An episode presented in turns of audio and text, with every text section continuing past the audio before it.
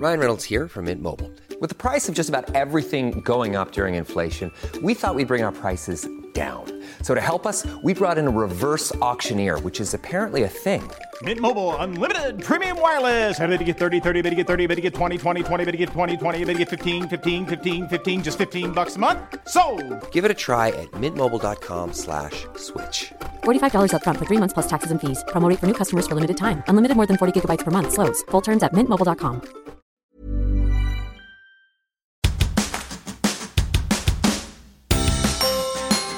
Hola a todos y bienvenidos a un nuevo episodio del podcast de Hannah Fernández, A Guide to Live Well, una guía práctica para vivir bien en la que encontrarás charlas con los mayores expertos en salud y bienestar físico, mental y emocional. Tristan Harris es un filósofo muy peculiar. Sin haber cumplido aún los 40, se ha convertido en una de las cabezas visibles de una revolución social y cultural. Desde el Center for Human Technology se ha propuesto devolver el mando a la especie humana, volver a poner la tecnología al servicio de la humanidad y liberarnos de la esclavitud a la que nos tienen sometidos los gigantes tecnológicos. No es un profeta de la desconexión que pretende que volvamos a los tiempos en los que un teléfono solo servía para llamar por teléfono. No.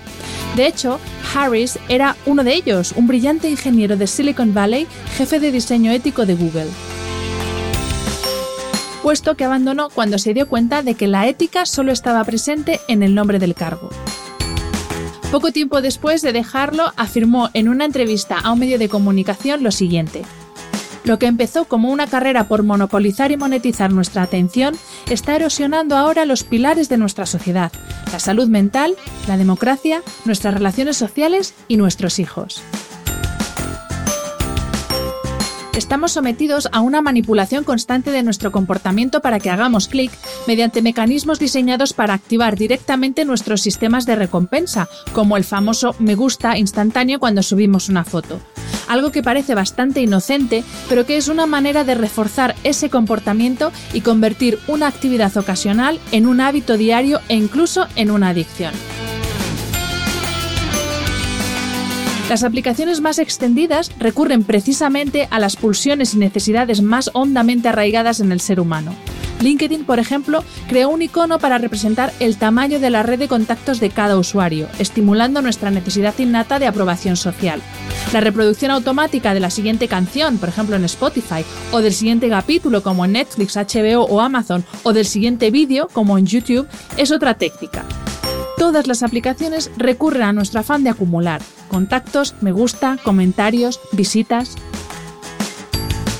Para hablar de cómo nos está afectando como sociedad esta nueva forma de esclavitud disfrazada de libertad de expresión, anonimato y oportunidades de negocio infinitas, y sobre todo para entender que es necesario educar desde edades muy tempranas en el uso adecuado de la tecnología, cuento hoy en el podcast con Sisi Cancino, periodista y experta en comunicación corporativa. Sisi es representante de Common Sense en México, es fundadora y directora general de la comunidad Mothers y es autora del podcast Conexión, los niños y sus pantallas, sobre el uso y consumo de tecnología entre los menores de edad que puedes escuchar en exclusiva en Podimo. Te dejo con la entrevista.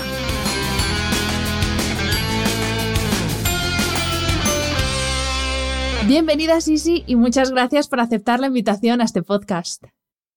Al contrario, Hanna, para mí es un privilegio y un honor poder, eh, pues poder conversar contigo y poder llegar a todo tu público. Muchas gracias. Sí, sí, eh, corrígeme si me equivoco, pero parece que ahora mismo el poder apagar el móvil se ha convertido en el auténtico lujo de nuestra sociedad, ¿no? Pues yo diría que no solamente un lujo, es más, yo diría que es más un reto. De hecho, Ana, a ver, intenta apagar tu móvil, intenta salir de casa sin el móvil, bueno, cuando la pandemia lo permita, eh, intenta ir a una fiesta sin el móvil, intenta hacer algo sin el móvil. Más que un privilegio, me parece un reto. Y, y claro, ¿por qué no va a ser un reto si en eso nos concentramos en vida? Ese móvil es nuestra agenda, es nuestro reloj, es nuestro calendario, nuestro, nuestro puente con el mundo, es nuestro todo. Y ahí manejamos el mundo. Entonces, es un reto dejarlo. Totalmente. De hecho, bueno, cuando la tecnología irrumpió en nuestras vidas, eh, la aceptamos así con los brazos abiertos, ¿no? Como algo que llegaba para hacernos la vida más fácil, para facilitarnos el acceso a información en cualquier parte del mundo, para conectarnos, ese gran mito de, la conexión.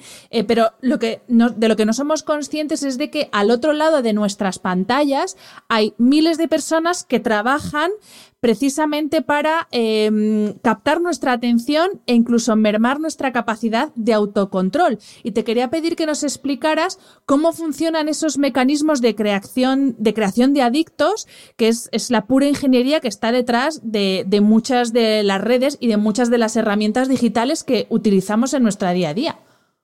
Mira, lo primero que te quiero decir es que efectivamente la tecnología llegó con la promesa de mejorar nuestra calidad de vida.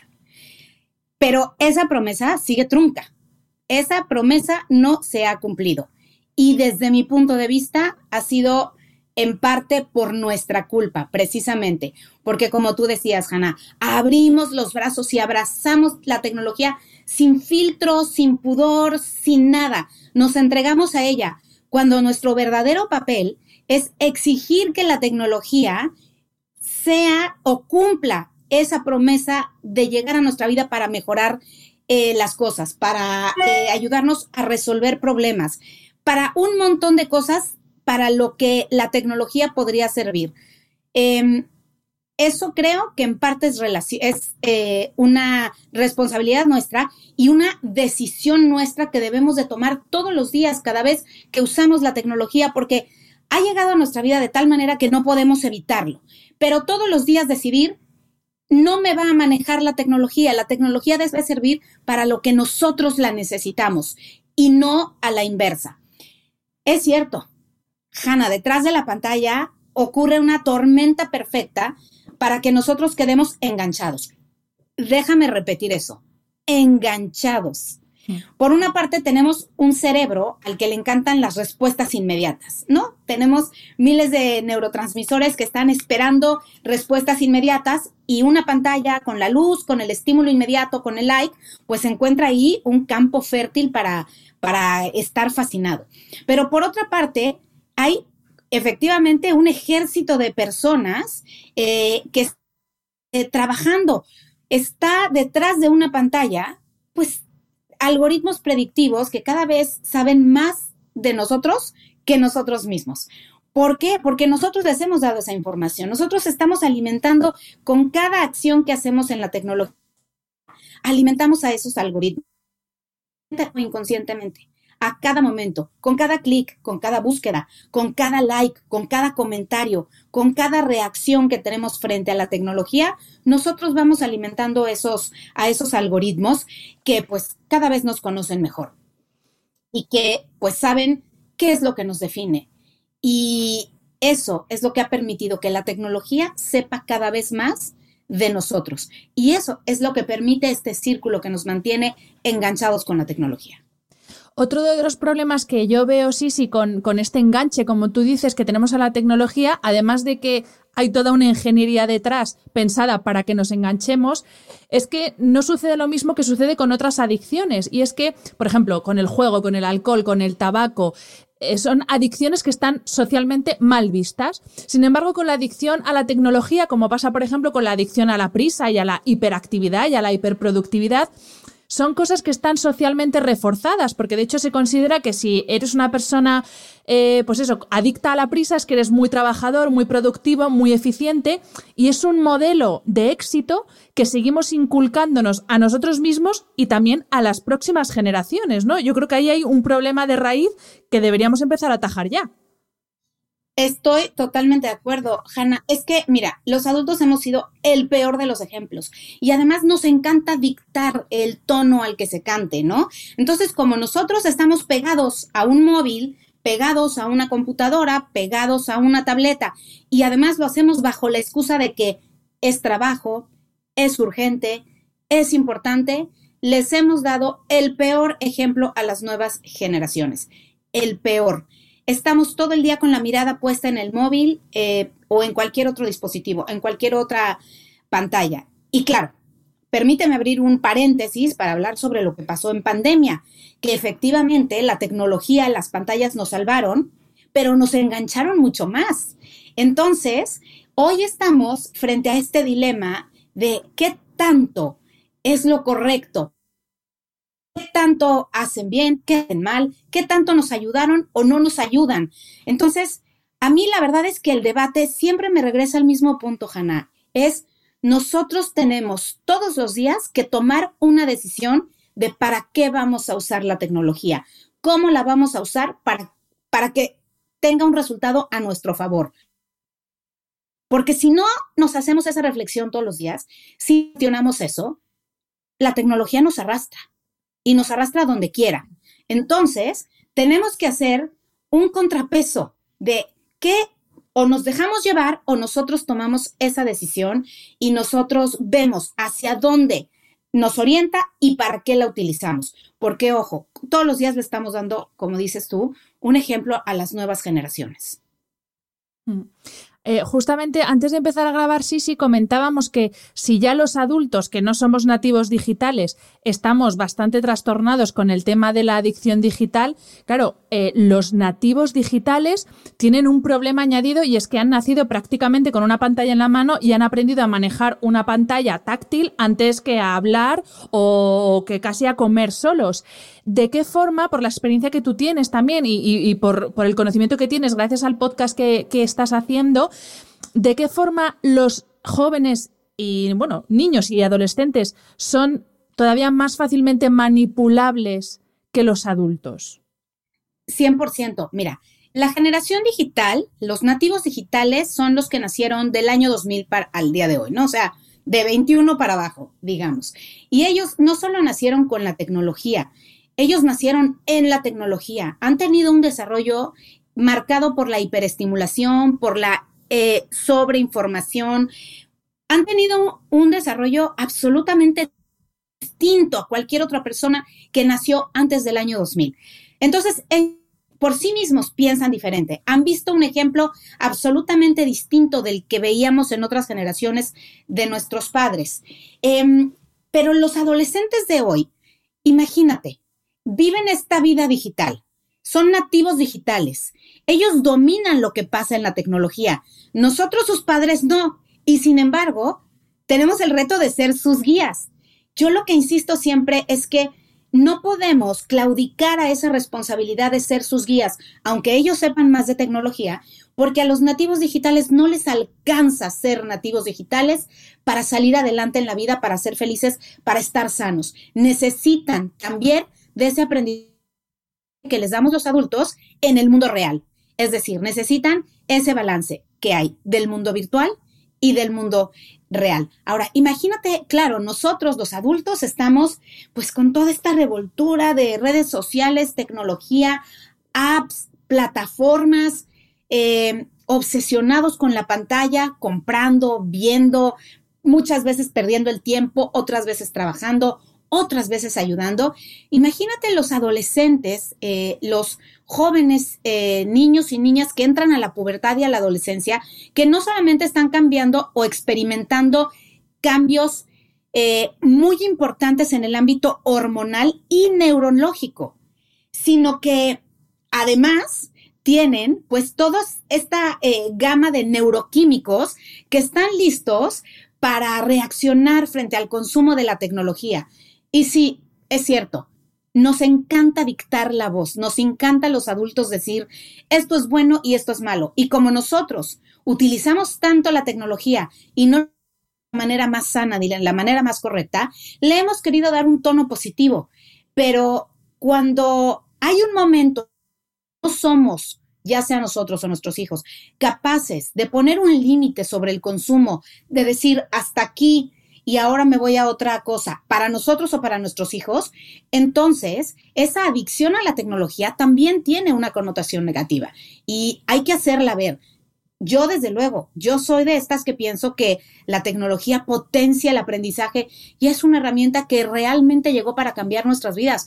Pero no vamos a lograr eso si nosotros como adultos no ponemos límites, no establecemos protocolos, no decidimos cuáles son las normas que le van a dar seguridad al consumo de la tecnología en casa, si no establecemos acuerdos y si no le damos a la tecnología un propósito que nos permita fortalecer un mensaje, fortalecer nuestra voz.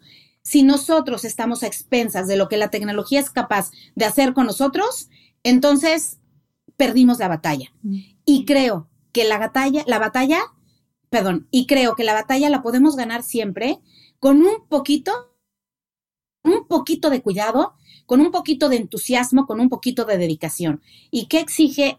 Pues exige investigar, exige estar al día, exige poner normas, eh, seguridad, límites, exige comprometerse con el uso de la tecnología y no solamente abrir los brazos y recibir todo lo que trae, porque así como trae muchas cosas buenas, trae muchas cosas que, ajá, vamos a ver. Entonces, hay que usarla con responsabilidad. Sí, sí, hablando precisamente de la, de la, responsabilidad que tienen los padres y que tenemos los adultos de formar a, a las generaciones más jóvenes, claro, eh, yo creo que el problema empieza porque hay muchos padres que ni siquiera saben cuánto consumen sus hijos a través de las pantallas ni qué consumen sus hijos a través de las pantallas. Entonces, ¿cómo le explica un padre a un adolescente que le exige, porque es así, le exige tener un móvil porque es la forma en la que ellos se relacionan ahora? para respetando su libertad, su intimidad, su privacidad, pero tener cierto control de lo que consume y de quién se le está acercando a través de esos canales digitales. ¿Cómo pueden hacer los padres? Pues mira, el uso de la tecnología es una gran responsabilidad y es un gran privilegio. Y a mí me parece que si como padres somos los proveedores de esa tecnología, entonces tenemos que estar conscientes eh, del, del, papel que jugamos eh, en ese consumo. Yo no concibo el uso de la tecnología en los niños y en los jóvenes sin información, sin límites y sin un mensaje muy claro sobre seguridad y acompañamiento.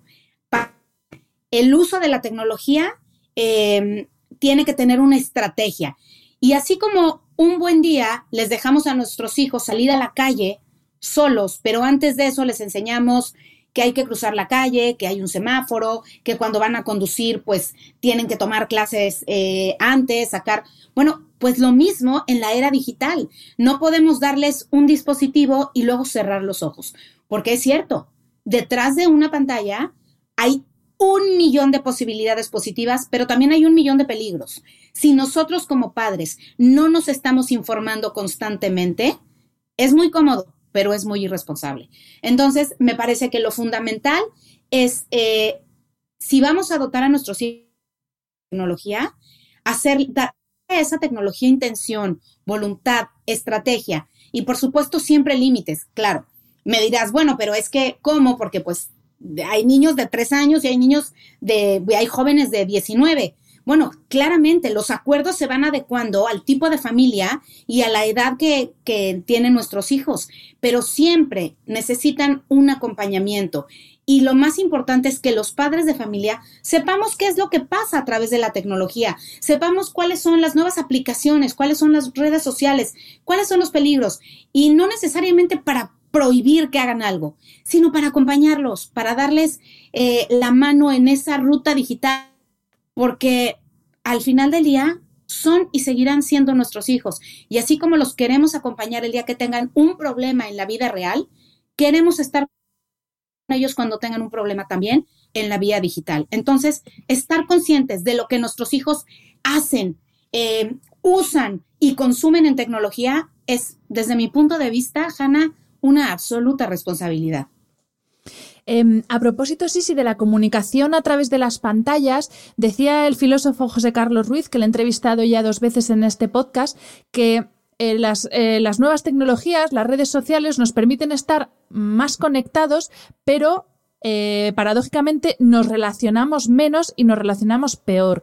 Y te quería preguntar de qué forma el mal uso de la tecnología, siempre haciendo hincapié en que es el mal uso, porque la tecnología en sí no es mala, de qué forma el mal uso de la tecnología está afectando a nuestra capacidad de comunicarnos, a nuestra capacidad de confrontar, a nuestra capacidad de relacionarnos cara a cara, que puede parecer una tontería, pero hay gente que se encuentra más cómoda comunicándose a través de una pantalla que en un cara a cara. Y eso puede ser un problema. Bueno, el ejemplo más claro es cómo son los estudios que revelan cómo la cuando se comunica por algún sistema de mensajería instantánea, eh, es capaz de expresar mucho más que si lo estuviera eh, diciendo cara a cara, como tú decías, Hanna. Sí, creo que la tecnología definitivamente ha cambiado nuestra manera de comunicarnos. Yo siempre soy muy cuidadosa eh, de decir si nos ha desconectado o no, porque creo que cada caso es distinto y creo que todos los días tenemos la decisión, la responsabilidad, mejor dicho, de decidir si la tecnología nos conecta o nos desconecta. Y mira, es cierto, es muy cómodo. Te voy a hablar como papá o como mamá. Eh, es muy cómodo darles una tableta a los niños y yo ponerme a ver mi Instagram, ponerme a ver mis redes sociales, ponerme a investigar o tomarme un cafecito y ellos que hagan lo que quieran, ¿no? Y entonces vino la tecnología a desconectarnos. Pero hoy en día hay muchas maneras en las que podemos lograr que la tecnología también nos conecte. Déjame contarte que yo hace un año era de las mamás que solamente dejaban eh, a sus hijos utilizar eh, la tableta 45 minutos por día, no podía jugar mi hijo, que tiene 11 años, eh, nada en línea, em, en fin, yo tenía como toda una serie de, normas de uso eh, en casa, ¿no? La mayoría prevalecen, por ejemplo, que todos los dispositivos se conectan y duermen fuera de la habitación, en las zonas sociales. Eh, que por ningún motivo el uso de la tecnología puede eh, pasar por encima de las horas de comer, de convivir en familia o de dormir, que no nos afecte a la salud, que por ningún motivo podemos usar tecnología en lugar de hacer ejercicio. Esas son como mis normas básicas que por supuesto prevalecen, que siguen vigentes. Sin embargo, cuando llegó la pandemia, Hanna, a mí pues la tecnología me dio un empujón o un revolcón, siempre digo, por aprendí muchas cosas. Bueno, déjame ir por partes. Desaprendí muchas cosas y aprendí cosas nuevas. Aprendí, por ejemplo, que si a mi hijo le interesan mucho los dispositivos, yo tenía formas de conectarme con él a través de la tecnología. Un año después, pues juego con el Minecraft. Un año después, eh, entre los dos buscamos contenido de ciencia que a él le fascina y entonces somos capaces de armar cosas o de construir cosas y, claro, hace años habría sido un juego de mesa. Hoy, si no es un juego de mesa, es algo que en la tecnología, pero que no nos separa. Entonces, yo siempre estoy muy concentrada en ver qué aspectos de la tecnología separan y qué aspectos de la tecnología eh, nos unen. Te voy a dar un ejemplo. Esto de que ha cambiado la, manera de comunicarnos. Eh, si nosotros estamos en casa y por casualidad mi hijo me escribe un mensaje, yo, mi respuesta inmediata es, baja y dímelo, o ven y dímelo, porque es muy fácil acostumbrarse a la comodidad de la tecnología. La tecnología es muy cómoda, Hanna, es muy cómoda. Nos ayuda a eh, reducir tiempos, nos ayuda a reducir esfuerzos, pero si nosotros no ponemos mucho énfasis en eso, pues nos vamos, nos dejamos ir, no la abrazamos, sino que nos utiliza la tecnología eh, como, como ella quiera. Entonces, sí creo que ha cambiado la manera de comunicarnos, pero creo, y no lo quiero ver como una batalla, sino como, eh, pues, ir todos los días haciendo un equilibrio de balance, un equilibrio de fuerzas. Eh, de qué, qué, qué voy a permitir a la tecnología y qué me voy a permitir yo.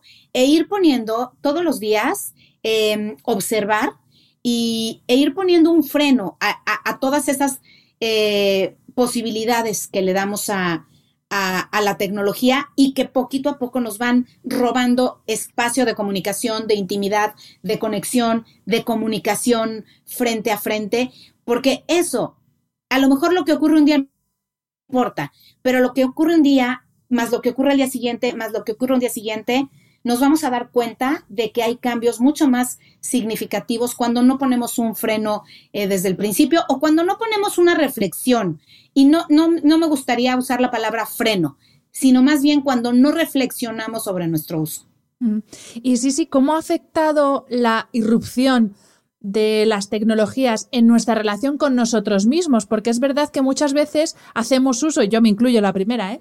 hago uso del dispositivo, de las redes sociales, de apps varias, cuando me aburro, cuando tengo un momento, pues que no tengo otra distracción, digo, va, pues voy a mirar esto, en lugar de quedarme conmigo, con mis pensamientos, bajar un poco el ritmo, tener un momento de estar conmigo misma. Y yo creo que esto es una cosa sobre la que también tenemos que poner el foco, que eh, a veces estamos utilizando las redes para no escucharnos, porque no queremos escuchar, con perdón de la palabra, nuestras propias mierdas. Y entonces lo que hacemos es, eh, venga, voy a ver qué hay por, por el mundo digital y así me olvido un poco de lo mío, ¿no? ¿Tú, tú esto cómo lo ves?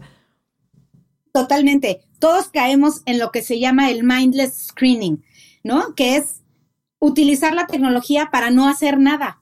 Entonces ahí estamos todos viendo sin cesar una pantalla, viendo cosas que ni queremos, que ni nos interesan, pero al mismo tiempo estamos poniéndole likes a fotografías de gente que ni nos gusta, pero estamos siendo parte de y sin querernos estamos, alimentando estos algoritmos predictivos que cada vez, que con cada una de estas acciones, pues van construyendo nuestra identidad digital. Y nosotros quedamos como víctimas, atrapados en ese círculo vicioso eh, del que luego es muy difícil salir.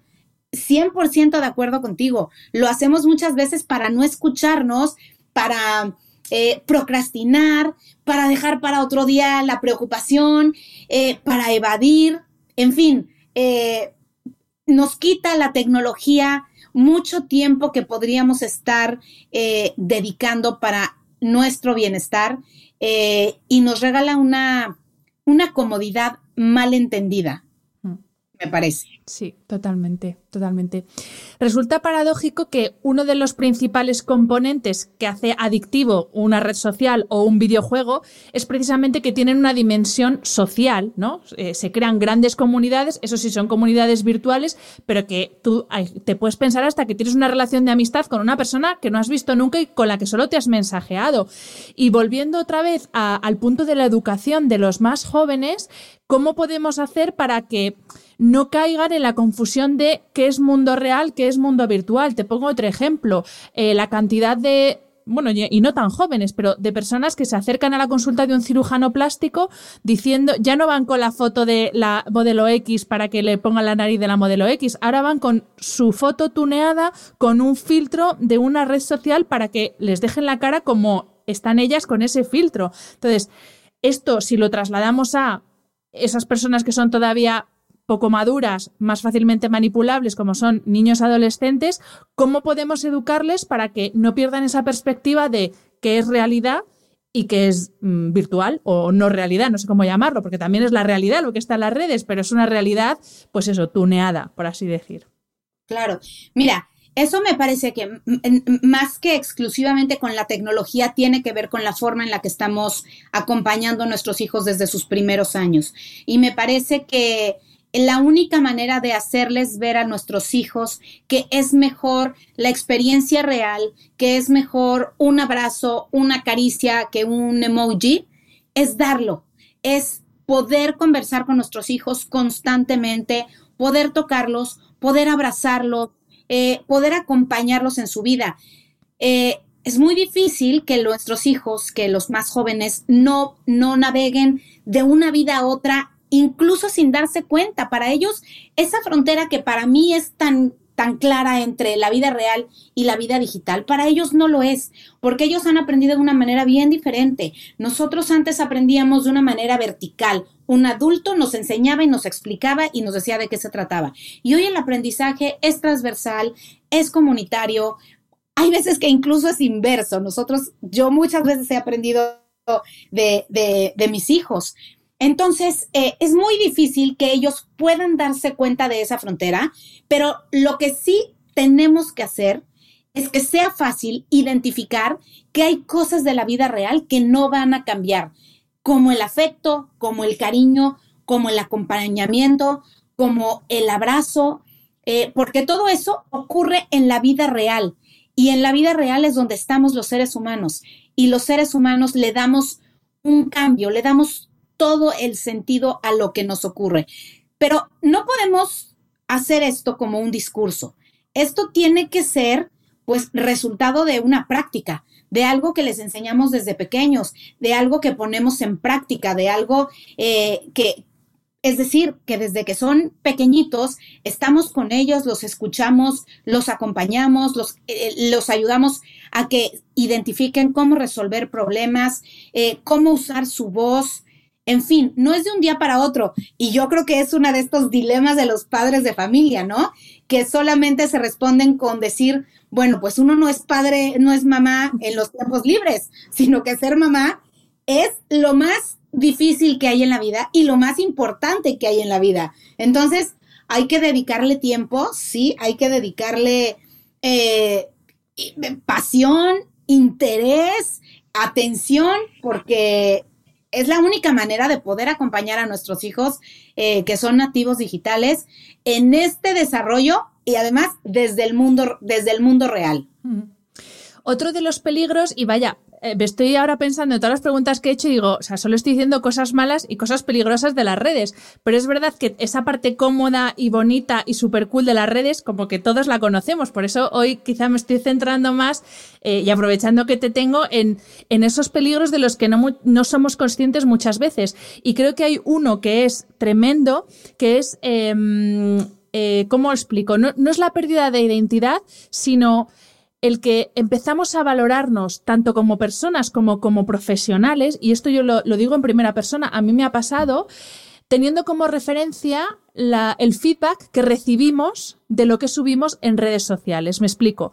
A mí me ha llegado a pasar de decir, mm, Dios mío, eh, con lo que me he currado esta publicación, que lo he extraído de tal libro, con tales referencias, mira qué currado, mira qué material más interesante, y solo me han dado like 50 personas. Dios mío, es que mi trabajo no vale, es que yo no valgo, es que no lo hago, no lo hago bien.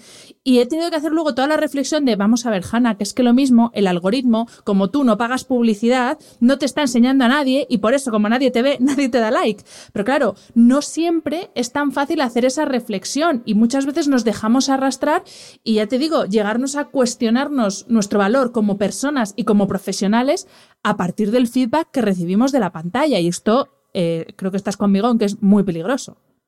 Yo creo que uno de los mayores peligros eh, que enfrentamos hoy en día frente a la tecnología es que tanto jóvenes, pero también nosotros los adultos, filtramos nuestra realidad a través de los likes.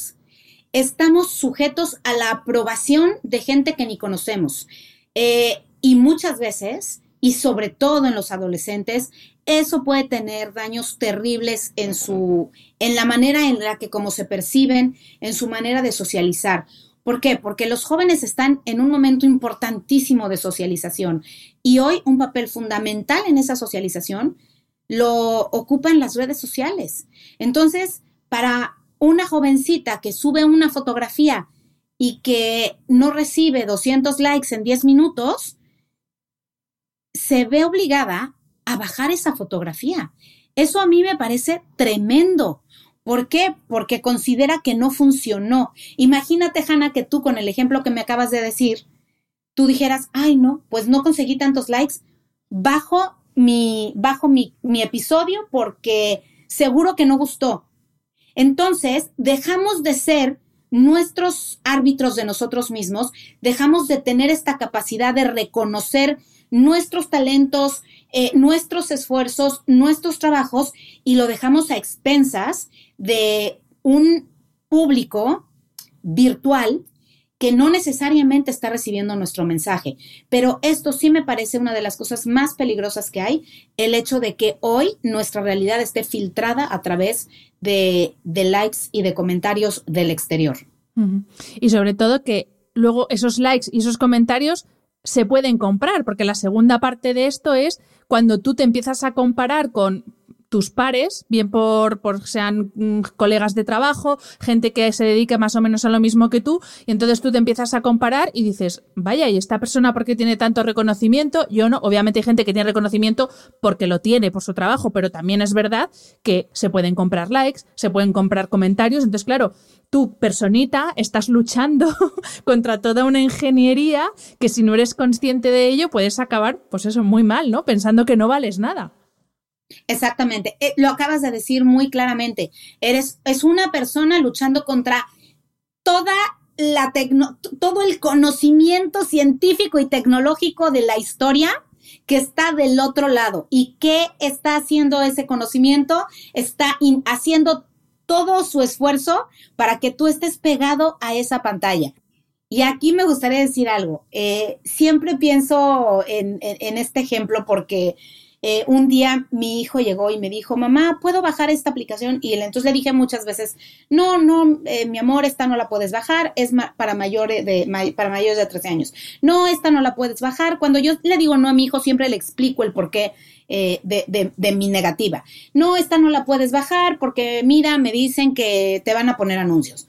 Eh, mira, esta no la puedes bajar. Y un día llegó y me dijo, mamá, es que todas estas que quiero bajar son gratis. Y entonces, pues, ¿cómo se lo explicas a un niño de 11 años? Me costó trabajo, pero, pero se lo explico a tu público. Cuando en Internet algo es gratis, cuidado, porque entonces el producto eres tú. Mm. Lo que se está vendiendo, lo que se está vendiendo es tu atención. La moneda de cambio eres tú. Alguien está ganando dinero a partir de tu atención en esa pantalla. Cada minuto que tú te quedas en esa aplicación, en esa red social, los algoritmos están haciendo todo para capturar tu atención, para que te quedes más tiempo. ¿Por qué? Porque alguien está ganando dinero y ¿qué crees? No eres tú, es alguien más. Entonces, eh, me parece que todo en cuestión de tecnología es un tema de decisión, de reflexión. Si nosotros usamos la tecnología sin ningún filtro, y, ningún filtro no me refiero a filtros de estos tecnológicos, sino a ningún filtro mental, entonces, pues corremos graves riesgos de acabar, eh, sí, obsesionados por los likes, sí, eh, rompiendo todos los récords en nuestros usos de pantalla todos los días, eh, sí, sin la capacidad de reconocer tecnología con propósito y tecnología sin propósito, pero si todos los días nosotros, un segundo antes de, utilizar la tecnología, podemos pensar antes de dar un like, antes de usar una búsqueda, antes de aceptar todas las cookies y antes de estar comprando por internet en páginas que no conocemos. Si nosotros le damos, le regalamos un minuto de reflexión, creo que nuestra relación con la tecnología puede ser muchísimo más positiva. Hablando sí, sí de educación, está muy bien lo que hacéis los padres, ¿no? Con los hijos, de hablar, de explicar, de dar, de explicar por qué, de dar razones. Pero claro, hay una cosa que se llama predicar con el ejemplo, que a veces resulta curioso ver a padres que la teoría se la saben muy bien, ¿no? Inculcan mucho la teoría, la teoría de esto no, el móvil te lo dejo a estas horas, el videojuego a estas horas, pero luego lo mismo, están haciendo los deberes con los niños y están ellos con el móvil tiki tiki chequeando Instagram o como quieren cenar tranquilos, pues le dicen al niño, venga, toma el iPad, ve los dibujos y cenas tú por tu lado y nosotros por nuestro lado. Entonces, de nuevo, ¿Qué tenéis que hacer los padres? Lo, digo en, no lo digo en primera persona porque yo no soy madre, pero ¿qué tenéis que hacer los padres para de verdad predicar con el ejemplo? Más allá de imponer muchas normas, que está muy bien, porque también hay que poner límites, tú lo has dicho, poner límites y filtros, pero claro, también hay que predicar con el ejemplo todos los días y a todas horas. También lo has dicho, uno es mamá y papá 24 horas al día. Pues mira, el ejemplo arrastra. Y y al mismo tiempo que te digo eso, ¿qué podemos hacer para predicar con el ejemplo? Un gran esfuerzo, Hanna, un gran esfuerzo porque fácil no es. Pero, ¿qué cosas ayudan? Pues sí, ¿qué cosas me han ayudado a mí? ¿Qué cosas me han ayudado a mí?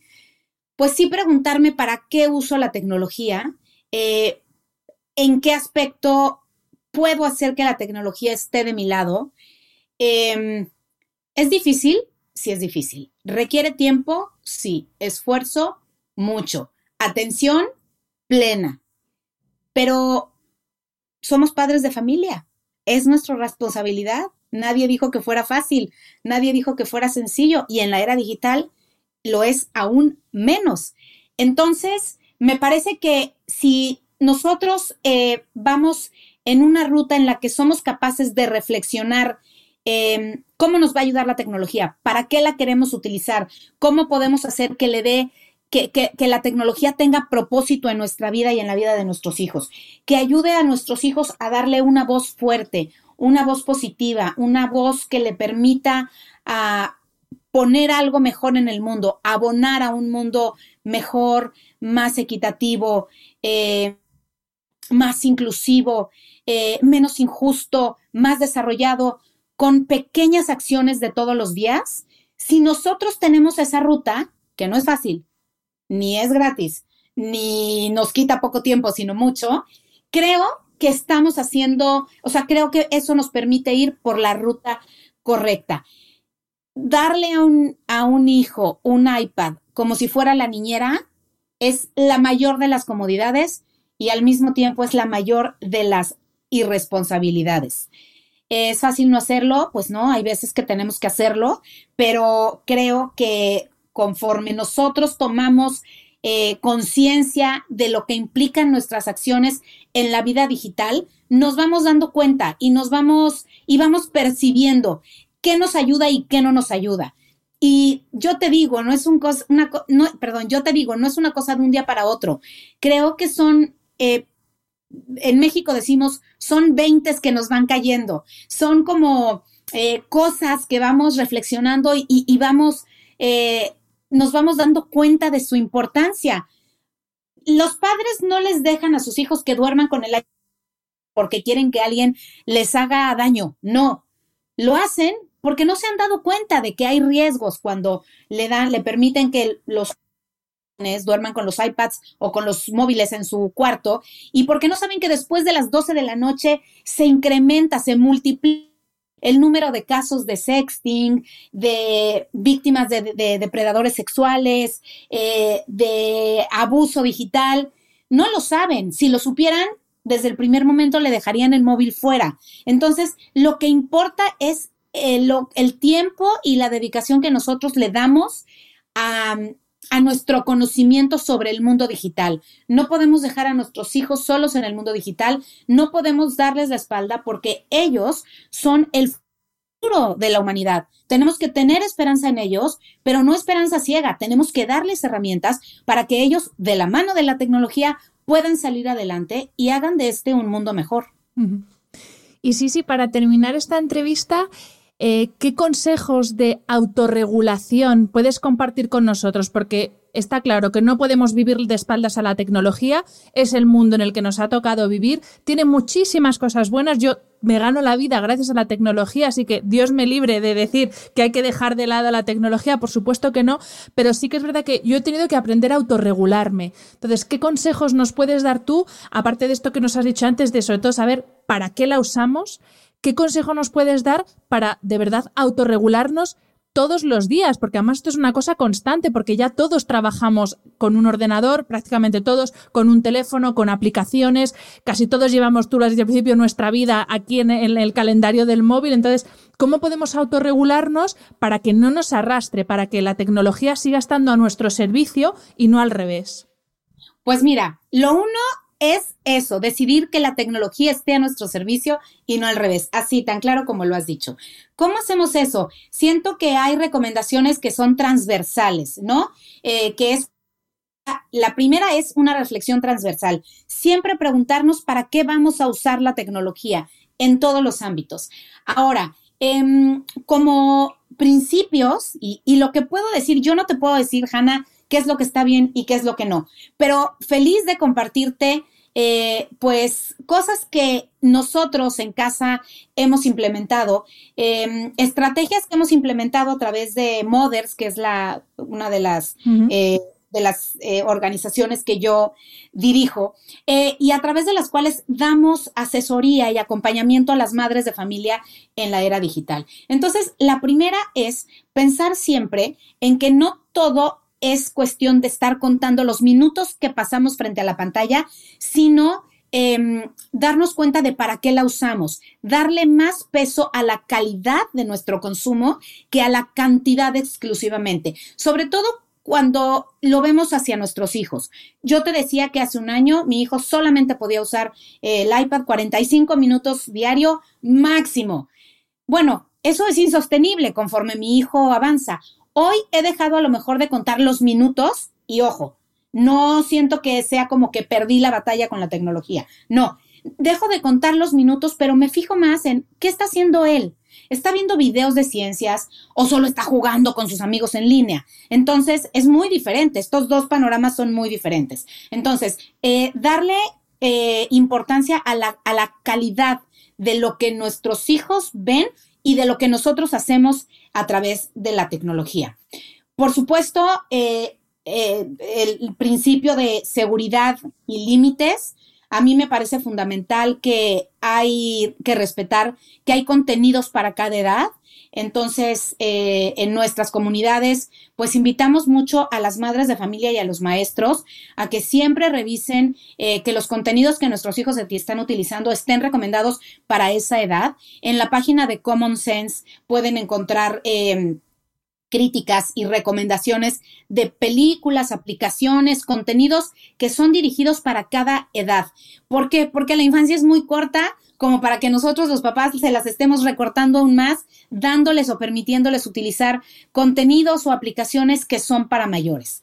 Em, tres, me parece que hay una, hay algo que nos ha servido mucho en la comunidad de Mothers y a través de, las recomendaciones de Common Sense, que es eh, utilizar la tecnología en conjunto.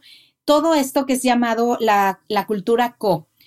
Eh, si alguien si mi hijo tiene su iPad y yo tengo la mía y cada quien está separado, perdimos la batalla.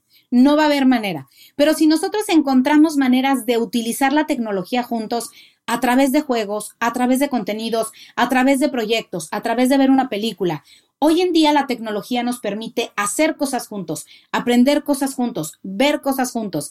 Y eso hace que la tecnología, en lugar de separarnos, nos una. Entonces también ahí me parece que es una decisión. Y por supuesto, eh, la, la recomendación básica, la base de todo es, paz, mamás, no podemos dejar que la tecnología nos gane. Y no es una competencia como tal, sino que nosotros tenemos que estar todos los días buscando qué ocurre en la tecnología, qué hacen nuestros hijos, qué les interesa. A través de la tecnología podemos saber mucho de sus intereses, de sus perfiles, de sus fortalezas. Utilicémoslas a nuestro favor, pero nosotros no podemos dejar de estar al día en lo que pasa con la tecnología, porque aunque nosotros no somos nativos digitales, somos quienes lo van a acompañar desde el mundo real eh, para que ellos logren ser levantar su voz y lograr su propósito en la vida, en la vida digital. Y me atrevería a añadir una cosa más y es eh, enseñarles o ayudarles a buscar referentes, buenos referentes también en el mundo digital, porque hay muchísima gente muy válida con unos valores alucinantes que comparten su experiencia, su vida, su trabajo en, a través también de las redes y del mundo digital. Entonces, ayudarles a, que encuentren referentes adecuados y, no otros que no son tan adecuados. Totalmente de acuerdo. Y sabes qué? Escuchar la voz de nuestros hijos, escuchar la voz de los jóvenes. Nosotros eh, tenemos ideas preconcebidas sobre nuestros hijos y la tecnología. Normalmente los padres de familia pensamos que los hijos utilizan la tecnología para jugar, para perder el tiempo, para lo que sea. Y no es necesariamente así. Las nuevas generaciones encuentran en la tecnología la manera de levantar su voz, de encontrar, eh, de encontrar mensajes. Como tú dices, hay muy buenos referentes. Y fíjate, esto me acordé porque en el último episodio, en el décimo episodio de, de Conexión, justamente lo que hacemos es escuchar la voz de los jóvenes y oímos para qué usan la tecnología, por qué les gusta y qué son capaces de hacer con ella. Entonces, muchas veces olvidarnos de, nuestros, de nuestras ideas preconcebidas de para qué usan la tecnología y escucharlos a ellos, porque ellos tienen la tecnología en sus manos y el futuro será de ellos, así que nos van a demostrar de qué son capaces. Pues sí, sí, muchísimas gracias por tu tiempo esta tarde, por compartir tu experiencia desde, bueno, desde Common Sense, desde Mothers y también por ese magnífico podcast que lo vuelvo a recomendar que lo escuchéis, Conexión en Podimo es fantástico, así que si tenéis la oportunidad no os lo perdáis. Muchísimas gracias, sí, sí, ha sido un placer. Muchas gracias, el placer ha sido mío, Hanna. Y como siempre a los que nos estéis escuchando, hasta la semana que viene.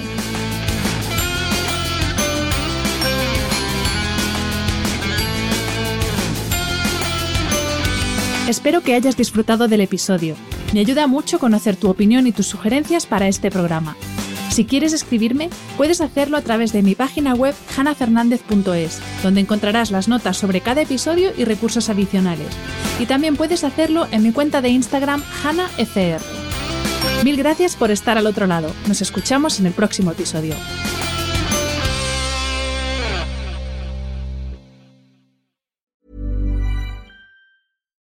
Botox Cosmetic, out of botulinum toxin A, FDA approved for over 20 years. So, talk to your specialist to see if Botox Cosmetic is right for you.